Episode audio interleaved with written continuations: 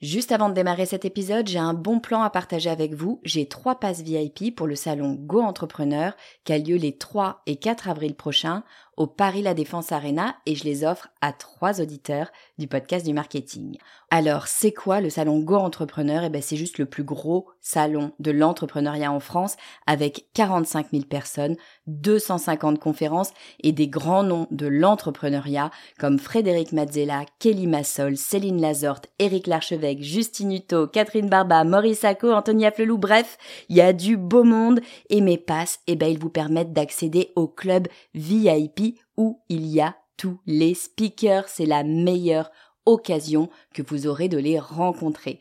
Pour participer, c'est simple, il suffit d'être abonné à ma newsletter. Je tirerai au sort trois personnes le 29 mars. Si vous ne recevez pas déjà mes emails, eh bien, il suffit de vous abonner sur le podcast du marketing.com slash newsletter.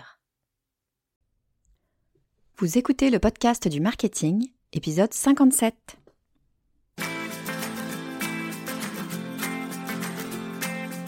Bonjour et bienvenue. Je suis Estelle Ballot et je suis ravie de vous recevoir sur le podcast du marketing. À chaque épisode, je vous propose d'analyser les techniques marketing qui marchent, pas à pas et très concrètement, pour développer votre activité. Pour la plupart des gens, se lancer dans l'entrepreneuriat, c'est une petite folie, surtout si vous avez un job salarié stable, pourquoi prendre un tel risque? Oui, mais pour la plupart des entrepreneurs, c'est de ne pas se lancer qui aurait été une folie. Aujourd'hui, je reçois Alexis Minchella, que beaucoup d'entre vous connaissent sûrement au travers de son podcast Tribu Indé, dans lequel il dissèque la vie des freelances dans toutes ses composantes. Alexis vient également de sortir son premier livre, Freelance, l'aventure dont vous êtes le héros, je dis premier, parce que je ne serais pas étonnée de le voir en publier bien d'autres dans le futur. Ce premier livre donc vient de sortir et c'est un rat de marée. Il a littéralement trusté le podium d'Amazon et se retrouve devant des best-sellers du business comme la semaine de 4 heures de, de Tim Ferriss. Et ça, c'est pas rien. Dans son livre, Alexis nous explique comment bien vivre son statut de freelance. Il aborde notamment un sujet qui touche ou a touché tous les entrepreneurs. Il s'agit de la peur de se lancer. C'est ce dont on va parler aujourd'hui, tendez l'oreille, il nous donne plein d'excellents conseils pour dépasser nos peurs. Pas besoin de vous jeter sur un bloc-notes, je vous ai tout résumé dans le cadeau bonus du jour. Pour le télécharger comme d'habitude, il vous suffit d'aller sur le podcast du marketing.com slash cadeau 57. Allez, je vous propose d'accueillir tout de suite Alexis Minchella. Alors bonjour Alexis, bienvenue sur le podcast du marketing. Je suis super heureuse de te recevoir aujourd'hui euh, sur le podcast, d'autant que il se passe pas mal de choses dans ta vie euh, en ce moment. C'est pas que pour ça que je t'accueille, mais effectivement c'est une semaine un peu particulière. Il y a plein de gens qui écoutent ce podcast qui à mon avis te connaissent déjà bien sûr euh, du fait de ton podcast, mais pour ceux qui ne connaîtraient pas, est-ce que tu pourrais rapidement te présenter s'il te plaît? Oui, bien sûr. Merci euh, déjà Estelle pour, euh, pour l'invitation. Moi, je m'appelle euh, Alexis et je suis le créateur effectivement d'un podcast qui s'appelle Tribu Indé, dont l'objectif est bien est de permettre à n'importe quel indépendant de progresser dans son activité.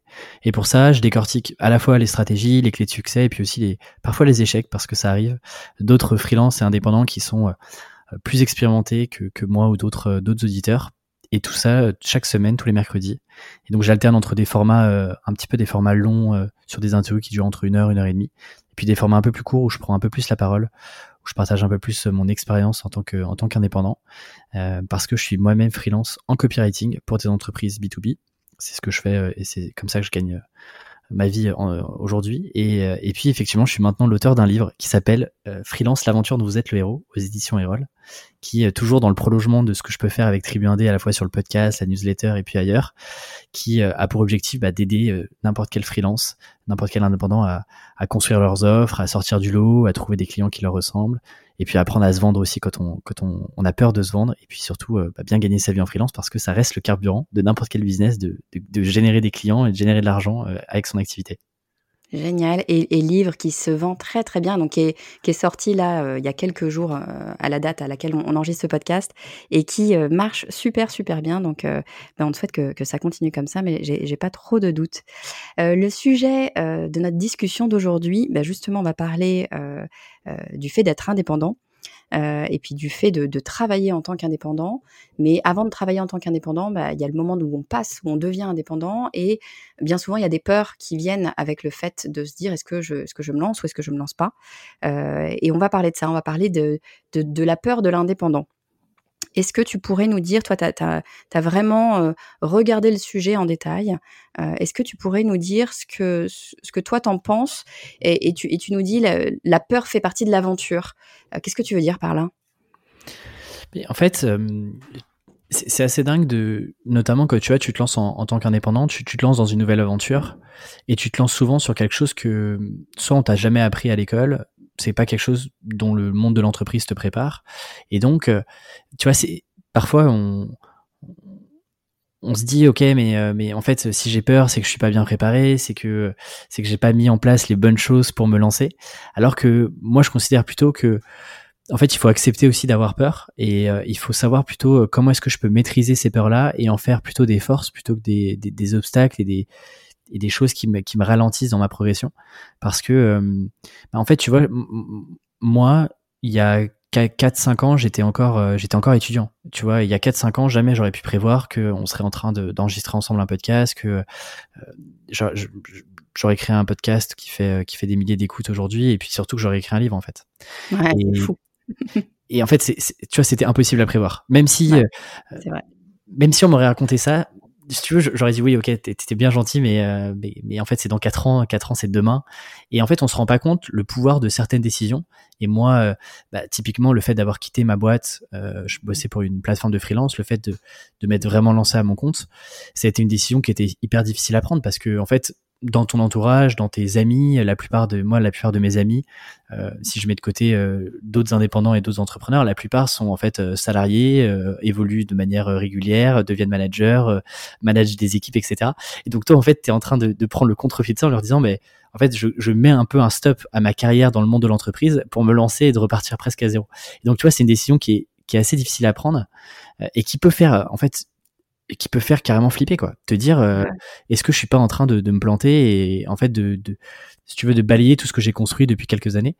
Et pourtant tu vois ça a été presque la meilleure décision de ma vie professionnelle de me dire je me lance j'ai le temps de lancer d'autres projets j'ai le temps aussi d'apprendre à me connaître de me tester de, de et puis de, de te vendre toi-même c'est un sentiment qui, qui je trouve assez dingue. Euh, tu vois moi je me souviens de mes premières factures c'est c'est difficilement euh, descriptif quoi. C'est assez fou de te dire euh, tu, tu t'es plus dans un cadre entreprise, il y a plus de manager, t'es tout, seul ou toute seule à te, vendre, à proposer tes compétences. Et ça, c'est, ça a été pour moi, ouais, la, meilleure décision de ma vie. Et si j'avais pas affronté ces peurs-là, ben en fait, j'aurais repoussé encore et encore. Et, et tu vois, j'aurais eu 30, 35, 40 ans et je me serais toujours pas lancé, en fait. Et j'aurais été, j'aurais continué d'être frustré dans le, dans le monde du salariat dans lequel j'étais moi. Alors, ça veut pas dire que le monde du freelancing est, est, est meilleur que le monde du salariat. Il n'y a pas d'opposition nécessaire à avoir.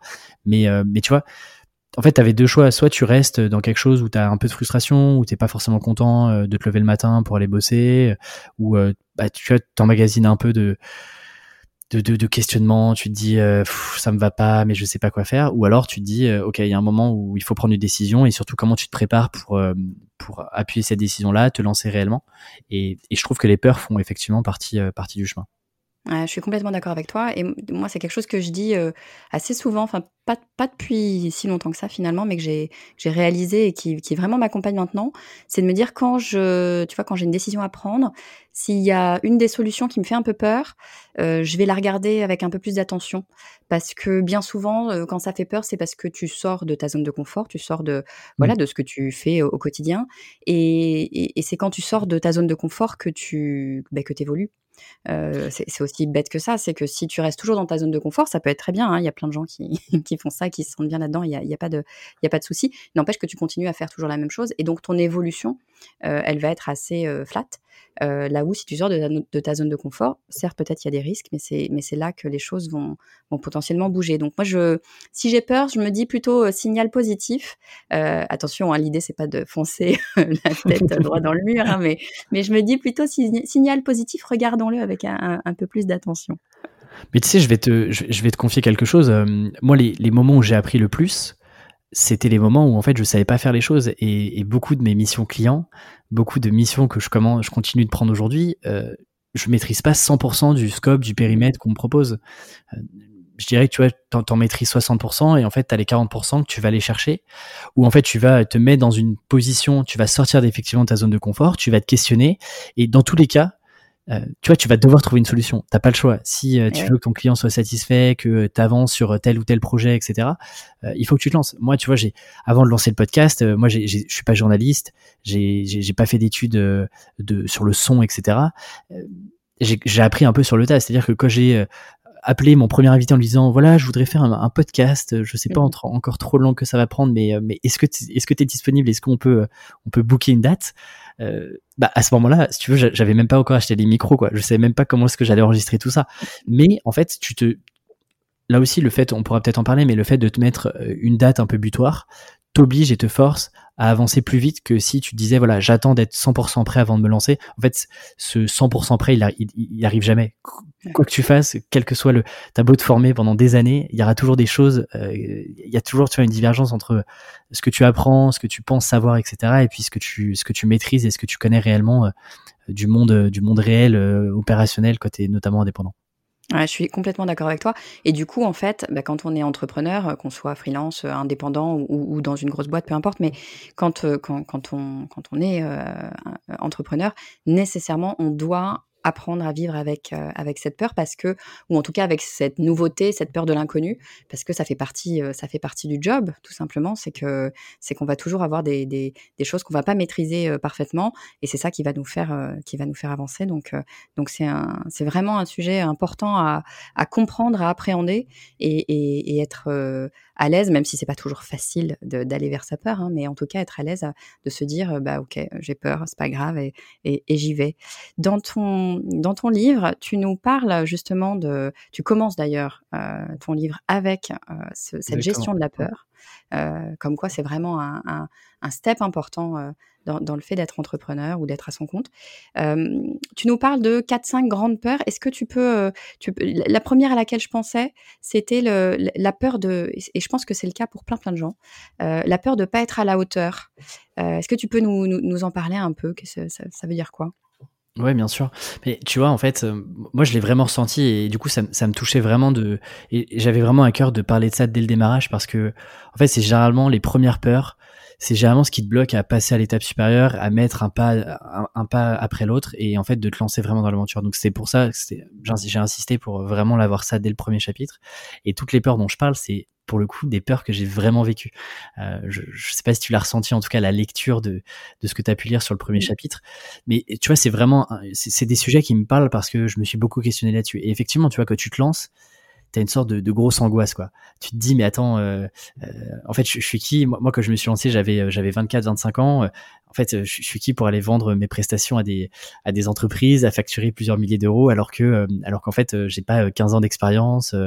tu vois je, je connais pas toutes les méthodes de de, de, travail etc. Et en fait, tu vois, en discutant avec beaucoup de, à la fois en discutant avec beaucoup de freelance en dehors du podcast, mais aussi grâce au podcast Tribu Indé, je me suis rendu compte que en fait, on avait tous cette peur, en tout cas au démarrage, de ne pas forcément être à la hauteur, de se dire qu'on va pas y arriver et que personne va nous faire confiance. Et, tu vois, je suis tombé sur une statistique qui est, euh, assez intéressante de se dire, sur, le syndrome de l'imposteur, tout le monde le connaît. Mais tu vois, moi, je n'étais pas au courant qu'il y, a, y a plus de 70% des personnes qui le ressentiront au moins une fois dans leur vie. J'ai découvert ça aussi, c'est fou. Le syndrome de l'imposteur, c'est vraiment un élément. Souvent, quand on le ressent, on a l'impression d'être seul au monde à, se sentir comme mmh. ça. Et en fait, c'est un truc euh, extrêmement humain. Quoi. On, est tous, euh, quasi tous, euh, sujets au syndrome de l'imposteur. Donc, c'est pareil, on, a le droit de le recevoir sereinement, finalement. Exactement. Et, et, tu vois, en fait, c'est ok de dire que tout le monde doute de ce qu'il est capable de faire ou d'accomplir. Et c'est ok en fait d'avoir le syndrome de l'imposteur. Et moi je prends un peu une, une approche un peu contre-intuitive là-dessus. Où généralement on te dit voilà comment est-ce que tu peux euh, affronter euh, ce syndrome de l'imposteur, comment est-ce que tu peux le tu peux le combattre, etc. Moi je prends un peu le contre-pied de me dire en fait il faut assumer. Il faut aussi assumer parfois que oui en fait on est un imposteur. Oui quand j'ai lancé le podcast j'étais un imposteur parce que j'étais mmh. pas un podcasteur professionnel. Oui quand j'ai écrit mon premier livre j'étais pas un auteur euh, professionnel. et donc en fait c'est ok. Donc plutôt que de tu vois tout prix, essayer de lutter contre ce syndrome, de se dire qu'en fait on est les meilleurs, etc. Je pense qu'il c'est une question de posture et de se dire ok, ben en fait euh, je suis pas le seul et je serai jamais le seul dans, dans ce cas-là, sauf que peu de gens en parlent, mais je sais que certains et beaucoup vont avoir ce syndrome de l'imposteur là. J'assume, j'assume ça. Et d'ailleurs, dans, dans, le, dans le livre, effectivement, tu vois, je prends volontairement des exemples un peu extrêmes de un peu de superstars dans dans, dans différents domaines euh, pour pour montrer qu'en fait, ça, n'arrive pas qu'aux gens lambda comme comme toi et moi, tu vois. Je prenais souvent l'exemple de Ouais, vas-y, vas-y. J'allais t'en parler parce que moi j'ai trouvé ça fou. Hein. Je, je savais pas. Tu, tu, parles de Serena Williams notamment. Exactement. D'ailleurs, je te conseille, euh, je te conseille son, le documentaire sur euh, sur Netflix qui, euh, qui retrace une de ses dernières années vraiment au haut niveau. Et en fait, elle a, elle a pendant très très longtemps, elle a eh bien, elle a copié sa sœur en fait. Euh, elle a copié sa sœur Vénus pour essayer de, bah, de, de, de, faire la même chose parce qu'elle, elle, en fait, elle se sentait pas, euh, elle savait pas vraiment ce qu'elle faisait, elle se sentait pas à sa place. Il y avait aussi le regard de, de sa sœur. Euh, tu vois, tu te juges, tu te juges en permanence. Euh, je parle aussi de, de Ward Schultz qui était pendant, qui l'est plus, mais qui a été pendant quasiment plus de 20 ans le, le PDG de Starbucks. Bah, tu vois, ça a été son premier grand rôle dans le monde de l'entreprise. Tu vois, c'était la première fois qu'il était PDG. Euh, bien sûr que bien sûr personne et rien ne le préparait à être euh, à être PDG d'une boîte qui pèse euh, plusieurs milliards euh, dans le monde, tu vois. Et en fait, c'est ça. Quoi. Exactement. Et en fait, c'est ça pour, pour, enfin, c'est vraiment pour appuyer le fait que le syndrome de l'imposteur et le fait de pas être à l'auteur, ça touche, ça touche tout le monde, quoi. C'est pas parce que tu arrives à un haut niveau, que ça soit dans, dans le monde professionnel, dans le monde artistique, dans le monde sportif, que tu n'es pas toujours en train de douter. Sauf qu'effectivement, ça c'est toujours la, un peu tu vois la, la face cachée dont, dont, personne parle vraiment, mais qui existe pourtant. Et donc c'est pour ça qu'effectivement j'ai volontairement, et c'est d'ailleurs la seule fois où, où je, je, je, prends un peu des superstars dans le livre pour volontairement montrer que euh, ça, ça, arrive pas qu'à des gens comme, euh, comme vous et moi qui sont bah, on est on est euh, plutôt lambda par rapport à des à des Maya Angelou, à des Lady Gaga qui, qui sont aujourd'hui des superstars mondiales quoi. Ouais, non, mais tu vois, je, je, je pense que tu as vraiment bien fait de le faire. Moi, ça m'a marqué quand je, quand je l'ai lu. Et, et, pourtant, tu vois, je me, suis, je, me suis pas mal documentée sur le syndrome de l'imposteur. J'avais fait un, un, épisode euh, sur le podcast du marketing là-dessus. Et, et, et j'avais pas en tête quand même ces émois. C'est-à-dire que quand j'ai lu Serena Williams, Lady Gaga, tu te dis, mais sérieusement, c'est pas possible. C'est-à-dire que c'est des reines, tu vois. je sais pas, tu mmh. penses Serena Williams, tu te dis, mais c'est pas. Voilà, c'est des, des, monstres sacrés euh, euh, dans leur domaine. Et, et quand même, malgré tout ça, elles, elles ressentent ce syndrome de l'imposteur. Et je trouve que c'est extrêmement apaisant de lire ça, parce que d'un coup, tu regardes ta petite personne un petit peu plus sereinement en disant attends, ça va. Exactement. Si Lady Gaga flippe, j'ai le droit de flipper aussi quoi. Et, et d'ailleurs, les, les, citations que je cite sont vraiment, enfin, c'est pas des citations que j'ai inventées, c'est vraiment, par exemple, pour Lady Gaga et Serena Williams, c'est extrait de, de leurs leurs deux documentaires qui sont sur Netflix. Maya Angelou, euh, c'est une, une, une auteure que j'aime, que j'aime beaucoup et j'avais vu un certain nombre d'interviews dans lesquelles j'étais tombé dessus. Euh, sur, euh, et puis sur Howard Schultz, c'est, euh, ça a été sur un documentaire sur Starbucks aussi où il en parlait. Donc, c'est vraiment des choses qui, qui sortent de leur bouche, quoi. Et ça, c'est, assez dingue. Et en fait, je fais aussi le parallèle, tu vois, euh, quand par exemple, tu cherches un job, quand tu postules par exemple un CDI ou un CDD ou voire même un stage quand tu es, es étudiant, en fait, tu te poses pas vraiment la question de est-ce que tu es à la hauteur ou pas. En fait, tu vas répondre à une annonce de job, tu vas mettre ta, ton CV, ta lettre de, de motivation, et puis tu vas en fait, tu vas essayer de passer les, les étapes euh, les unes après les autres, l'étape euh, de qualification, euh, les premiers appels, et, et puis tu, tu vois, tu vas, tu vas avancer dans le processus. Mais je trouve que tu te poses beaucoup moins la question quand tu recherches un emploi de savoir si tu es à la hauteur ou pas, versus que par exemple tu te lances dans l'indépendance. Alors que alors que si tu prends un, un, pas de recul là-dessus, c'est un petit peu le même process. Alors bien sûr, t'es pas en train de, de de, de, de, de, postuler à une offre, etc. Mais, mais si tu veux, c'est un peu la même idée, c'est que tu vas essayer de convaincre ton interlocuteur, ton client, que tu es la bonne personne pour l'aider. Et donc en fait, tu es dans le même schéma de, de es dans le même processus de, de, travail et de réflexion que quand tu cherches un job en CDI.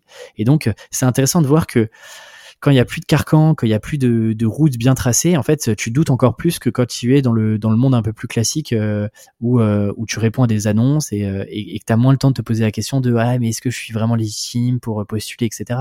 Tu te poses beaucoup moins cette question là en fait. Ouais, c'est sûr.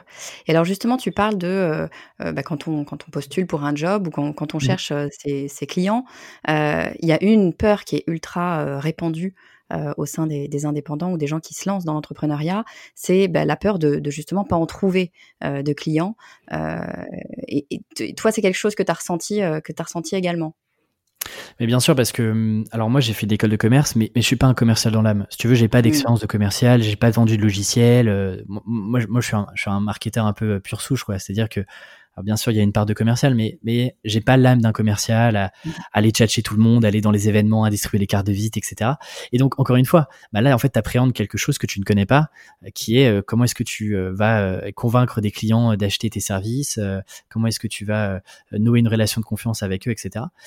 Et en fait, pareil, si tu vois le sujet de je vais jamais réussir à trouver mes clients, etc. Tu as l'impression d'être face à une montagne, c'est-à-dire ok, il va me falloir 15 clients d'un coup pour pour bien gagner ma vie, etc. Je vais jamais y arriver. Et en fait, tu vois, tu tu te noies un peu dans une dans, dans un verre d'eau parce que tu décomposes pas le sujet. Et si par exemple tu te dis bah en fait là j'ai un mois, donc j'ai quatre semaines, j'ai 20 jours pour aller chercher au moins un client, d'aller convaincre un client de travailler avec moi eh bien le premier mois tu auras un client et puis le deuxième mois tu vas répéter la tu vas répéter la situation et tu vas essayer d'aller chercher un autre client et donc à la fin du deuxième mois tu auras deux clients.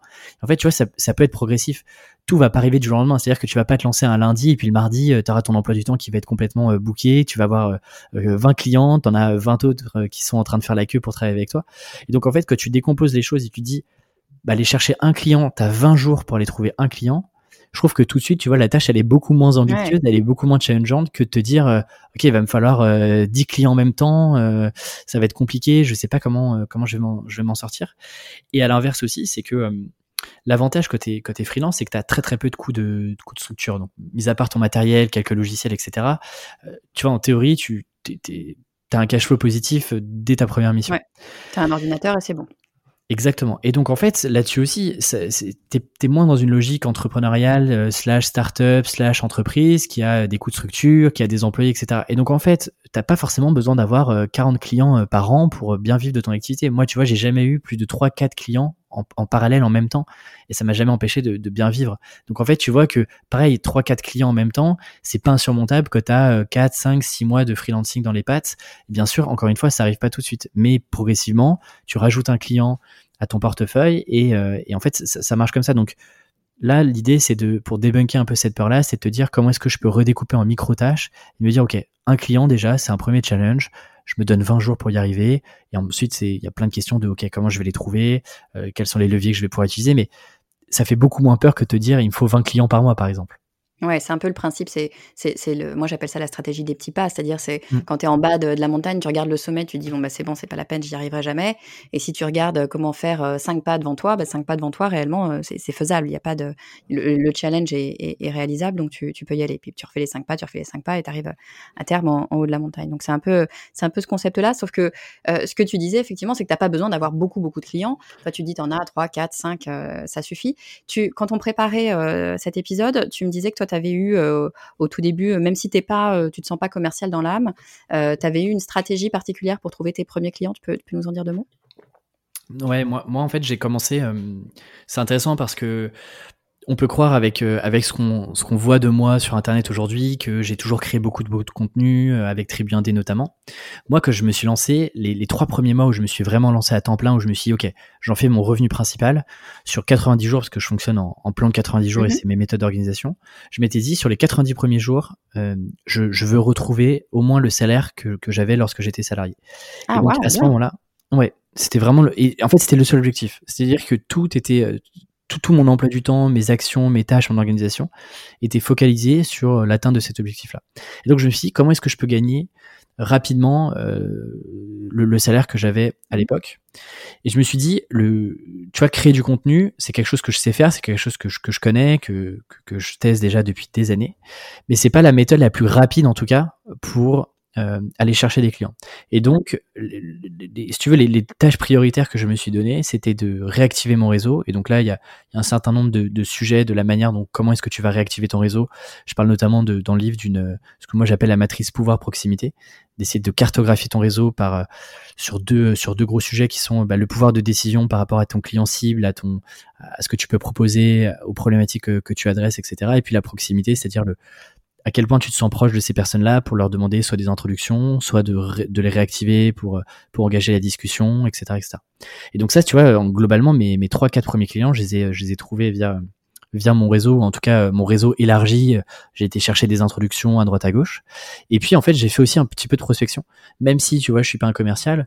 En fait, euh, tout le monde est capable d'écrire un, bon mail qui, euh, qui en tout cas euh, attire la curiosité et, euh, et, conduit vers un call. Je suis pas en train de, tu vois, sur un mail par exemple ou un message LinkedIn, je suis pas en train tout de suite de vendre mes services et de dire ok, est-ce que tu, est-ce que tu veux signer, je t'envoie mon devis et puis tu le signes, mais plutôt de dire ok, est-ce que comment est-ce que je fais pour pour attirer l'attention, pour éveiller la curiosité de mon interlocuteur à tel point que et eh ben derrière en fait on le, seul objectif c'est d'aller récupérer un call discuter avec cette personne-là et de voir s'il y a potentiellement des choses, des synergies qu'on peut créer ensemble. Et donc euh, ça, je l'ai notamment fait quand j'avais des entreprises bien précises en tête que je voulais cibler et surtout avec lesquelles je voulais travailler parce que parce que c'est des entreprises que je connaissais où, je sentais qu'il y avait il y avait des choses qui pouvaient être corrigées ou améliorées. Et donc là tu vois plutôt que de créer du contenu et me dire j'espère que ces personnes-là vont tomber sur mon contenu bah, j'étais un peu plus proactif parce que parce que je m'étais fixé tu vois cet objectif là de trois mois et que le contenu est un objectif un peu plus long terme tu vois qui met un peu plus de temps euh, à, à décoller en termes de crédibilité, euh, le fait d'être régulier, d'être de plus en plus visible. Donc, euh, donc tu vois, moi, il y a vraiment les deux sujets qui ont été comment est-ce que j'évalue mon, mon réseau et je le cartographie, et puis comment est-ce que je vais aller chercher deux trois clients bien spécifiques que j'ai ciblés qui vont me permettre, si je signe avec ces clients-là, bah, de doper ma crédibilité, d'aller chercher de nouvelles missions parce que parce que c'est des entreprises qui étaient bien implantées dans leur secteur, qui étaient assez visibles, etc. Donc voilà un petit peu comment, en fait, en trois mois, tu vois, j'ai récupéré j'ai récupéré le niveau de vie que j'avais lorsque j'étais j'étais salarié c'est une fois, euh, c'est une fois, une fois seulement après que, que tu vois Tribuandé, le podcast, il a été créé en, en mois d'avril 2019. Euh, et donc en fait, tu vois, il s'est vraiment créé après ce plan de 90 jours. Alors bien sûr, j'étais freelance depuis 2017, donc j'avais déjà un peu de un peu de bagage. C'est pour ça aussi que j'avais cet, cet, objectif un peu ambitieux de me dire, ok, je veux je veux je veux retrouver mon niveau mon niveau actuel. Mais mais tu vois, c'est pas impossible en trois mois d'aller chercher des nouvelles missions. Ouais, je trouve ça assez impressionnant, moi, pour le coup, en trois mois, de réussir à retrouver son, son, son salaire, euh, tu vois, de, de salarié. Je mmh. trouve que c'est une belle perf. Mais en même temps, ton, ce que tu décris est vraiment très, très logique. C'est-à-dire que même si tu le dis, toi, t'aimes pas, t'es pas forcément un vendeur né. Moi, je suis mmh exactement dans ton cas. Je, je vraiment, c'est pas mon truc. Euh, mais même si t'es pas vendeur, il y a quand même des choses qu'on peut faire assez naturellement. Et finalement, tu faisais le parallèle avec le fait de rechercher euh, un emploi. C'est effectivement le même parallèle. C'est-à-dire que des lettres de motivation, bah, tu fais une lettre de motivation quand tu réponds à, à, à une offre d'emploi potentiellement, mais euh, tu peux aussi faire une lettre de motivation à quelqu'un qui n'a jamais rien demandé en lui disant, ben voilà, vous avez une boîte, moi, euh, qui me plaît, euh, j'ai envie de bosser pour vous. Ben, c'est exactement le même, le, même raisonnement que tu fais quand tu vas chercher effectivement des clients de façon ultra spontanée. Mais si tu leur expliques pourquoi est-ce que tu veux bosser avec eux et pourquoi elles ont intérêt, ces personnes ont intérêt à bosser avec toi, nécessairement, ça, peut être relativement naturel finalement. Il faut un petit peu se, se pousser, mais ça, ça peut être relativement naturel. Après, euh, tu vois, moi, je suis vraiment de, ces personnes qui, euh, qui, qui pas ça. Euh, qui aiment pas avoir à, aller chercher, qui aiment pas, je, je sais pas, ça m'est pas naturel. C'est pareil, je suis comme toi, rationnellement, je sais que c'est faisable. Il n'y a pas de montagne, mais c'est pas mon, ça me, ça me, ça me déplaît. En fait, c'est même pas que ça me plaît pas, c'est que ça me déplaît. Euh, du coup, moi, j'ai pas mal travaillé sur, euh, sur, euh, sur comment est-ce qu'on pouvait faire pour pour faire venir euh, nos clients à nous. Et, euh, et je pense que c'est assez complémentaire d'ailleurs. Hein. Je pense que tu as raison. Si on veut démarrer assez rapidement, euh, il faut commencer par, par, voilà, par aller chercher des clients et, et, et le faire de façon intelligente. mais sur le moyen long terme, je pense qu'effectivement, il y a plein de choses à faire pour, pour, pour ne pas avoir à, à, passer son temps à aller chercher et se focaliser plus sur son métier. Moi, c'est ce que, ce que je préfère faire personnellement. J'en profite pour passer un, un, tout petit message parce que ça, ça, va avec le thème. Euh, je vais, je vais euh, donner une formation euh, qui est complètement gratuite, qui, qui, est pile sur ce sujet. D'ici quelques jours, semaines, la date n'est pas encore tout à fait, tout à fait arrêtée. les inscriptions sont pas tout à fait ouvertes non plus. Ce sera dans quelques jours, donc c'est en construction tout ça.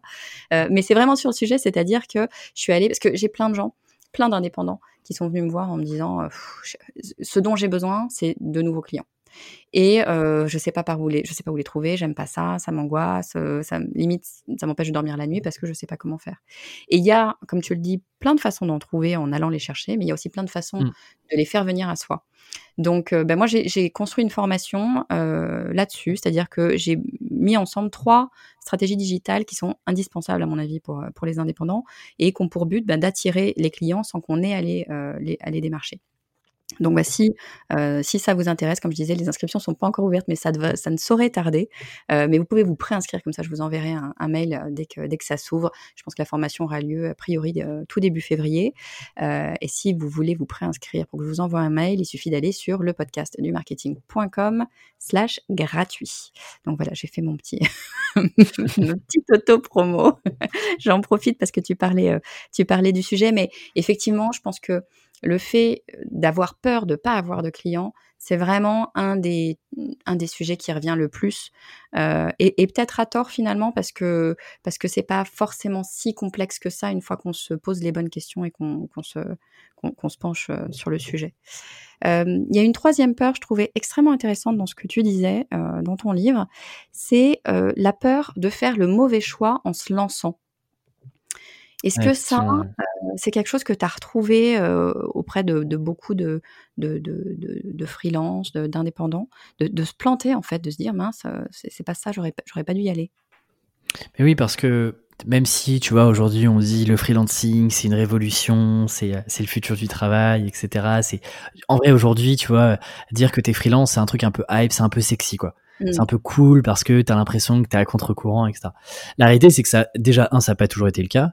Deux, c'est pas non plus une révolution euh, telle que, euh, en fait, ça va, ça va complètement bouleverser que tout le monde demain sera freelance.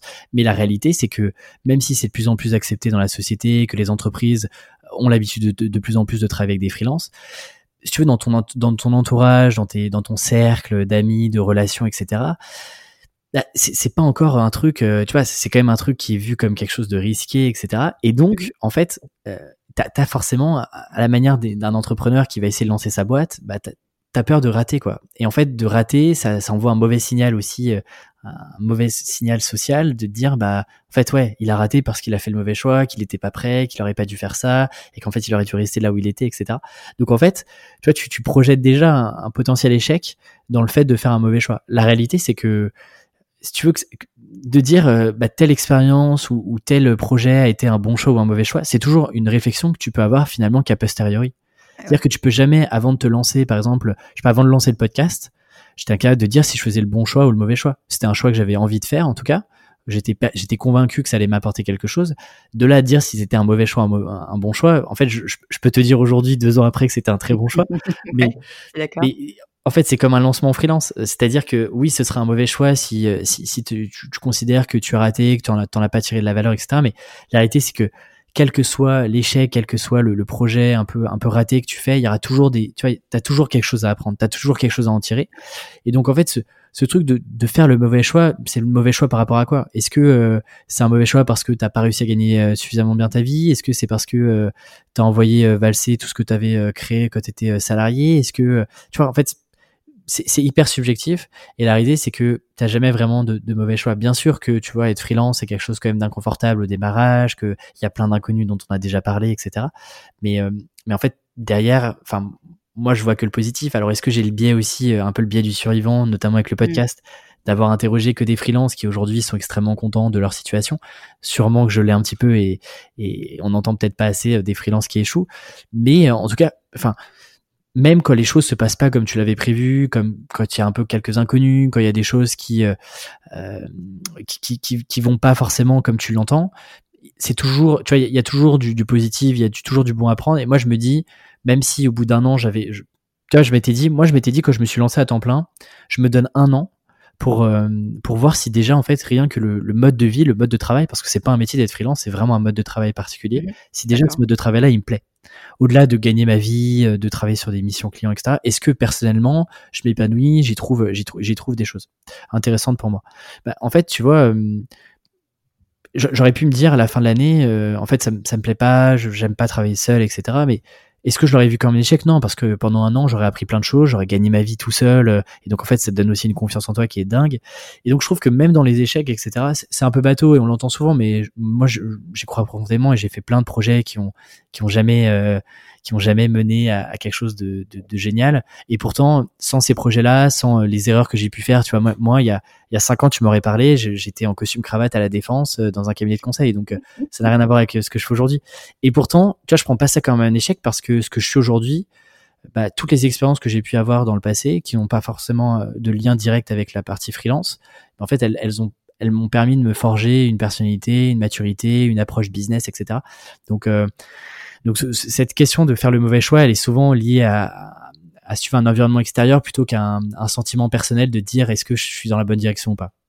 Ouais, je suis d'accord. Et puis alors, pour le coup, euh, moi, je suis, je suis la preuve par l'exemple que ce, c'est, c'est, pas en soi euh, nécessairement un échec. Moi, tu vois, je, alors, j'ai jamais été freelance. Moi, j'ai, monté des, des, plutôt des sites internet, mais mmh j'ai, j'ai, j'ai, j'ai passé les, allez, les dix dernières années, je pense, j'ai jamais fait le compte, mais ça doit grosso modo être ça, à passer de du salariat à l'entrepreneuriat et à repartir au salariat et à revenir à l'entrepreneuriat.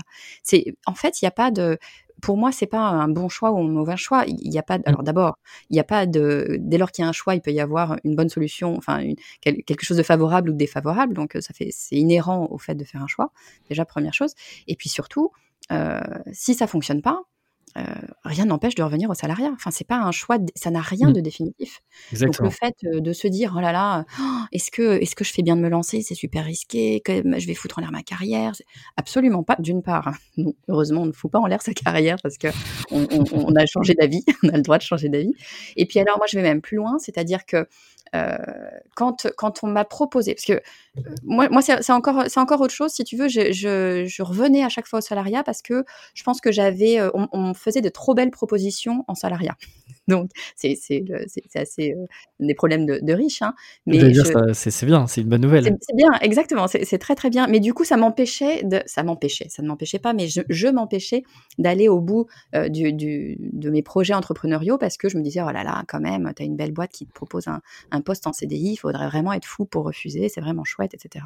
Mais tout ça pour dire que c'était mes expériences en tant qu'entrepreneur qui étaient des expériences où je montais moi mon site internet pour moi parce que voilà c'était une, une mmh. façon de travailler, comme tu dis, qui me, qui me convenait mieux, et eh bien, ça avait un, un, attrait énorme pour des grosses boîtes.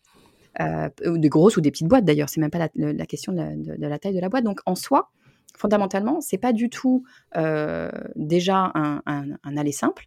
Nécessairement. Ça peut être un aller simple, bien sûr, mais il n'y a, pas de, a pas de barrière qui se, qui se lève dès lors qu'on pas, on a passé la frontière de l'indépendance.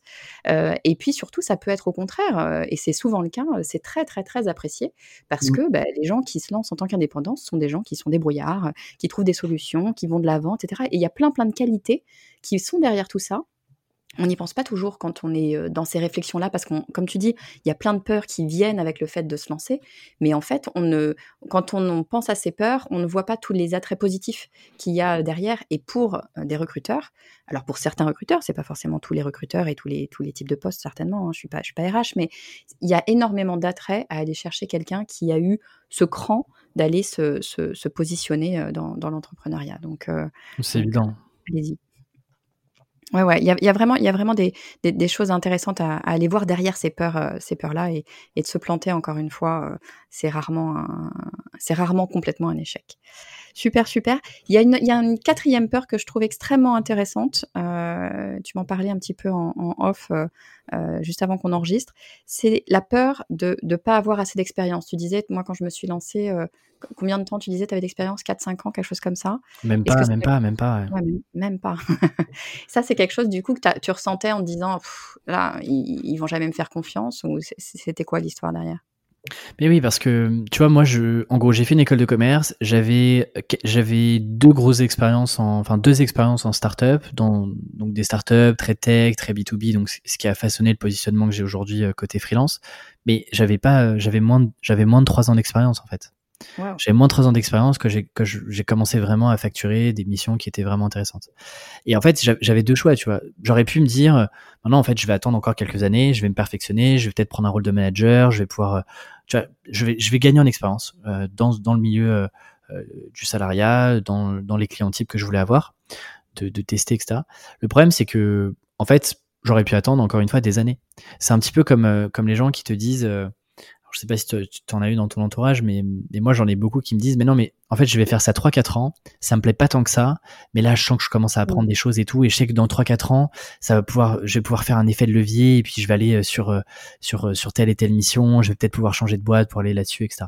La réalité c'est que, déjà encore une fois, c'est ce que je te disais tout à l'heure, tu es incapable de prévoir ce qui va se passer et toutes les opportunités que tu vas avoir entre maintenant et dans 4 ans, Et donc, en fait, dans quatre ans, tes objectifs, euh, ce que tu as envie de faire changera probablement. Et encore une fois, en fait, tu, seras jamais prêt. Euh, tu, tu, seras jamais prêt et tu auras toujours le sentiment d'avoir quelque chose en plus à apprendre avant vraiment de te lancer, etc. En, en psychologie sociale, on appelle ça l'effet euh, Dunning-Kruger. Je sais pas si tu en avais déjà entendu parler, mais c'est un peu l'histoire des montagnes russes, quoi. C'est un peu les montagnes russes de la connaissance, c'est-à-dire que quand tu commences à t'intéresser par exemple à un sujet, si on prend par exemple le marketing, bon, bah tu commences à t'intéresser au marketing, tu commences à, regarder un petit peu, euh, euh, aller un petit peu dans les détails de, de, ce qui fait un bon marketing, de comment est-ce que tu lances un produit, etc.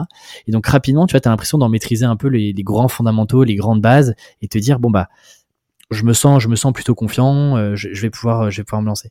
Et si tu attends encore un petit peu, en fait, tu retombes, tu, tu, tu commences à comprendre que n'importe quelle thématique, si je reprends le marketing, c'est un puissant fond dans lequel il y a énormément de choses à apprendre, il y a énormément de choses à maîtriser. Et donc en fait, là où tu étais en termes de niveau de confiance au plus haut parce que tu commençais à maîtriser les bases et donc tu avais l'impression de maîtriser ce qu'était vraiment le marketing, et ben au fur et à mesure de ton apprentissage, tu te rends compte qu'il y a encore plein plein de choses, que c'est infini, etc. Et donc ton niveau de confiance diminue parce que tu te dis, ouais mais en fait j'ai encore, euh, je dois encore apprendre 3, 4, 5, 6 ans, 10 ans pour être vraiment euh, un, as du marketing.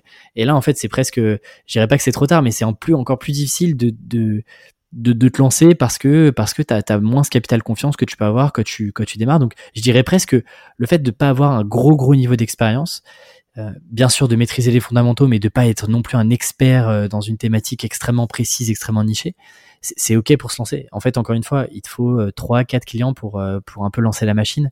Et il te suffit pas d'avoir des, tu vois, tes clients, tes premiers clients sont juste des clients qui ont euh, moins d'expérience que toi sur le sur le, sujet, la problématique que tu vas que tu vas adresser. Et donc, encore une fois, trois clients à l'échelle d'un pays comme la France, je veux dire, c'est c'est pas insurmontable, c'est possible. C'est ultra intéressant ce que tu dis là parce que effectivement, euh, ça, montre bien qu'il n'y a pas besoin d'être expert ou d'attendre. On a, souvent envie d'attendre d'être expert pour pouvoir euh, se lancer. Et en fait, non, il n'y a pas besoin d'être expert. Et au contraire, limite, plus, plus tu vas rentrer dans ton expertise, plus tu vas te rendre compte que bah, tu es loin d'être expert et surtout qu'il y a il y aura toujours mmh. d'autres personnes qui vont être plus expertes que toi. Et tu te remets toujours au niveau de ceux qui sont juste au-dessus de toi. Donc, euh, quoi mmh. qu'il arrive, tu oublies qu'il y a d'autres personnes qui n'ont pas ton, ton, ton niveau d'expertise. Et en fait, c'est ça qu'il faut regarder, c'est de se dire, est-ce qu'il y a des personnes qui ont 10, 15, 20%, enfin, je ne sais pas si on peut le, le, le mettre en, pourcentage, mais qui sont un petit peu moins experts que moi ou qui n'ont pas le temps de le faire, hein, ne serait-ce que ça, tout simplement. Euh, est-ce que ces personnes-là, bah, je ne peux pas leur proposer, euh, leur proposer mes services? Et effectivement, dans, dans, quand on commence à regarder les choses comme ça, on n'a plus cette, question-là de est-ce que j'ai suffisamment d'expérience? Tu retournes la chose, c'est est-ce qu'il y a d'autres personnes qui ont un peu moins d'expérience que, que moi. Donc c'est un peu plus facile à regarder, je pense.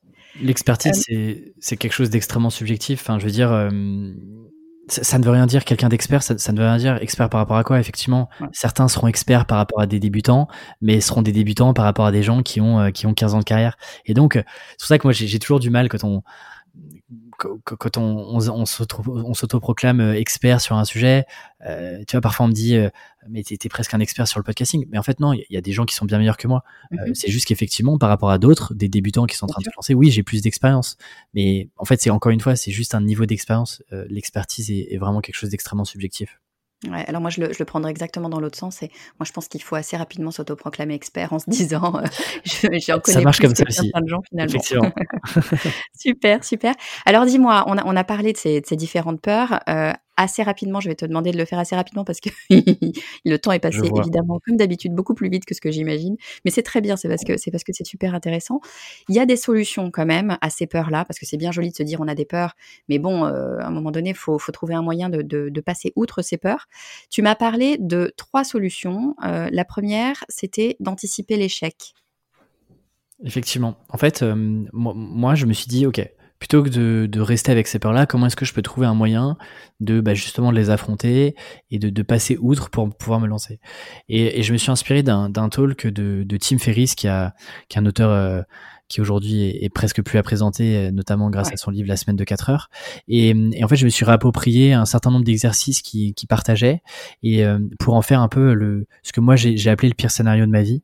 Et, et c'est effectivement en trois étapes. La première étape, c'est d'anticiper l'échec concrètement d'anticiper quels sont un peu les scénarios d'échec possibles et comment est-ce que je vais pouvoir bah, à la fois les prévenir et potentiellement les réparer. Étape 2, c'est bah, de visualiser mes réussites. Globalement, si je réussis par exemple mon aventure en freelance, si j'arrive à me lancer et que j'atteins mes objectifs, qu'est-ce qui se passe dans ma vie? Quels sont en gros les, bénéfices qui, vont, arriver? Et puis l'étape 3, c'est de se dire, si jamais je fais rien et que je reste dans la situation actuelle, donc par exemple je reste dans mon job de salarié, euh, en gros, si j'arrive à me projeter à 6 mois, 1 an, 2 ans, concrètement à quoi ressemblera ma vie? Et en fait, ce, travail-là me permet d'évaluer en fait le coût de l'inaction. Si je change rien, est-ce que les choses vont vraiment changer euh, dans ma vie? Et donc, tu vois, si on reprend l'étape 1, effectivement, euh, ce que, ce que je partage dans le livre, c'est une sorte de matrice que j'ai appelée la matrice DPR pour définir, prévenir, réparer. Et donc, en fait, on fait trois colonnes sur une feuille ou sur un tableau Excel, avec une colonne définir, une colonne prévenir et une colonne réparer. Dans la colonne définir, c'est globalement, c'est d'anticiper et de définir tous les échecs possibles. Donc par exemple, tu vois, bah, j'arrive, bah, si on reprend euh, la, troisième peur dont on parlait, c'est bah, j'arriverai pas à signer mes premiers clients. Donc là, tu définis ton échec. Pour prévenir cet échec-là, globalement, qu'est-ce que tu vas faire pour essayer de prévenir le fait que tu n'arrives pas à signer ces premiers clients?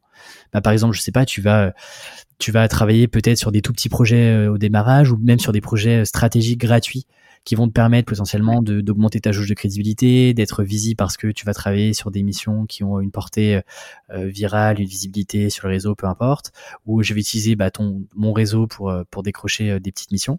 Ça, c'est la partie prévenir. Donc, je préviens le fait que cet échec-là, il peut arriver. Et réparer, c'est si jamais, malgré le fait que j'ai mis tout en place pour anticiper cet échec-là, bah, j'arrive pas à trouver de clients, qu'est-ce que je fais? Bah, Globalement, très simple, c'est que je commencerai à postuler à de nouvelles offres d'emploi, j'essaierai de retrouver un CDI le temps de me, me de me préparer. Et encore une fois, c'est pas un, tu c'est pas un aller simple en fait. Quel que soit ton, ton parcours euh, pro, euh, te lancer en freelance, c'est pas un aller simple où tu te dis, ok, maintenant que je suis freelance, je peux plus jamais revenir dans le monde c'est ça, Et donc en fait, euh, ça, tu vois, le fait d'avoir fait ce travail-là pour un certain nombre de peurs, donc parfois ça fait des tableaux qui sont très très longs parce qu'on a beaucoup beaucoup de peurs et on anticipe beaucoup d'échecs.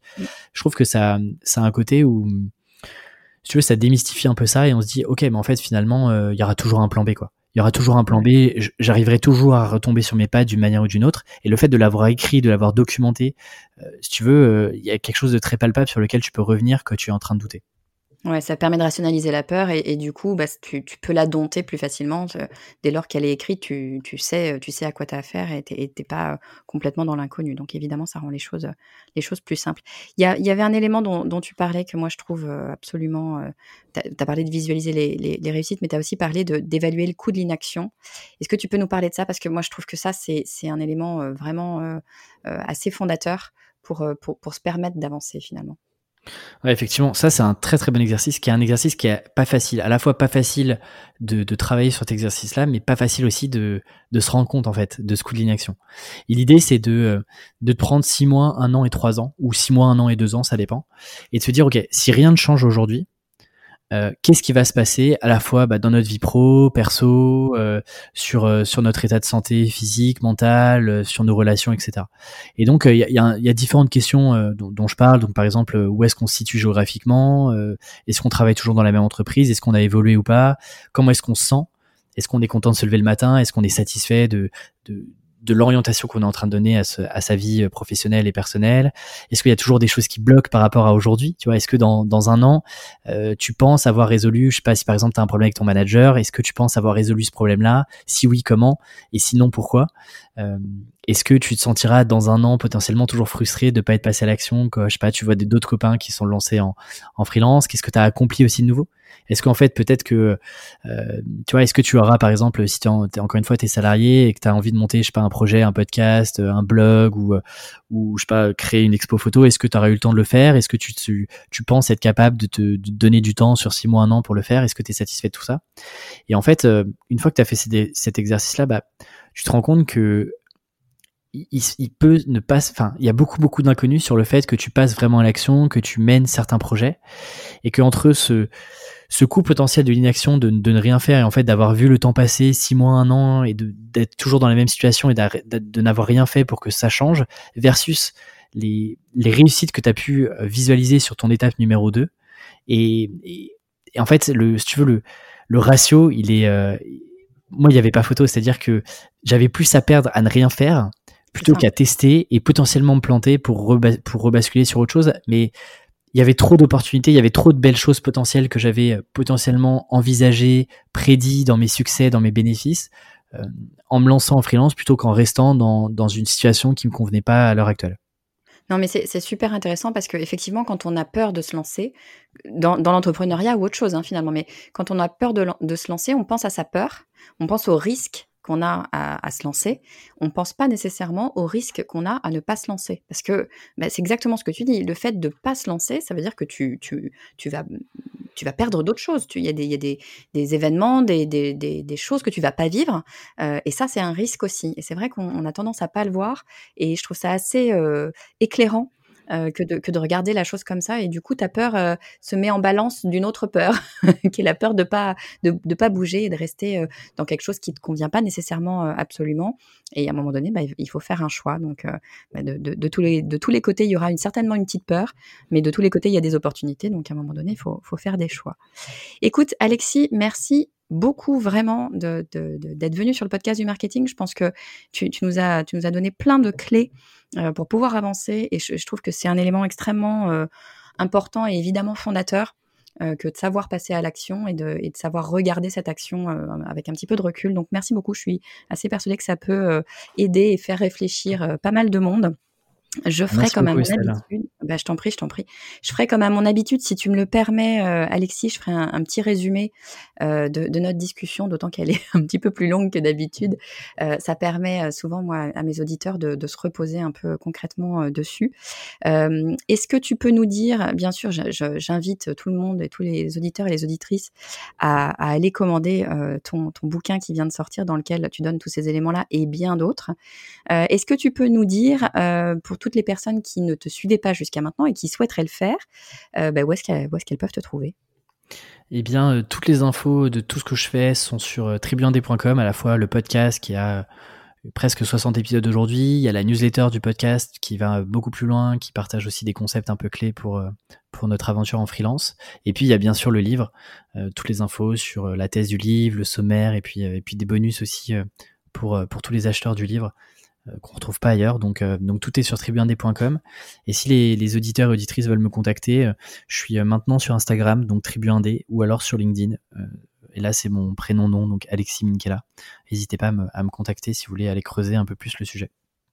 Eh ben génial, merci beaucoup Alexis, tu es le bienvenu quand tu veux sur le podcast du marketing et puis je te souhaite plein plein plein de bonnes choses avec Tribu 1D bien sûr et avec ce livre qui vient de qui vient de paraître. À très très bientôt Alexis. Merci beaucoup, à très bientôt Estelle. S'il y a une chose dont je suis sûre, c'est qu'on est nombreuses et nombreux à se retrouver dans les peurs qu'Alexis vient de nous décrire. C'est pas toujours facile d'en parler, c'est pour cette raison bah, que je tenais absolument à aborder ce sujet avec Alexis. Il y avait beaucoup à dire, et encore croyez-moi, on s'est autant censuré avec Alexis pour ne pas faire trop long, mais c'est vrai que cet épisode est un peu plus costaud que ceux que j'ai l'habitude de vous proposer. Pour que vous puissiez vous poser tranquillement sur tous les conseils qu'Alexis nous a partagés, je vous ai préparé un résumé à télécharger sur le podcast du marketing.com slash cadeau 57.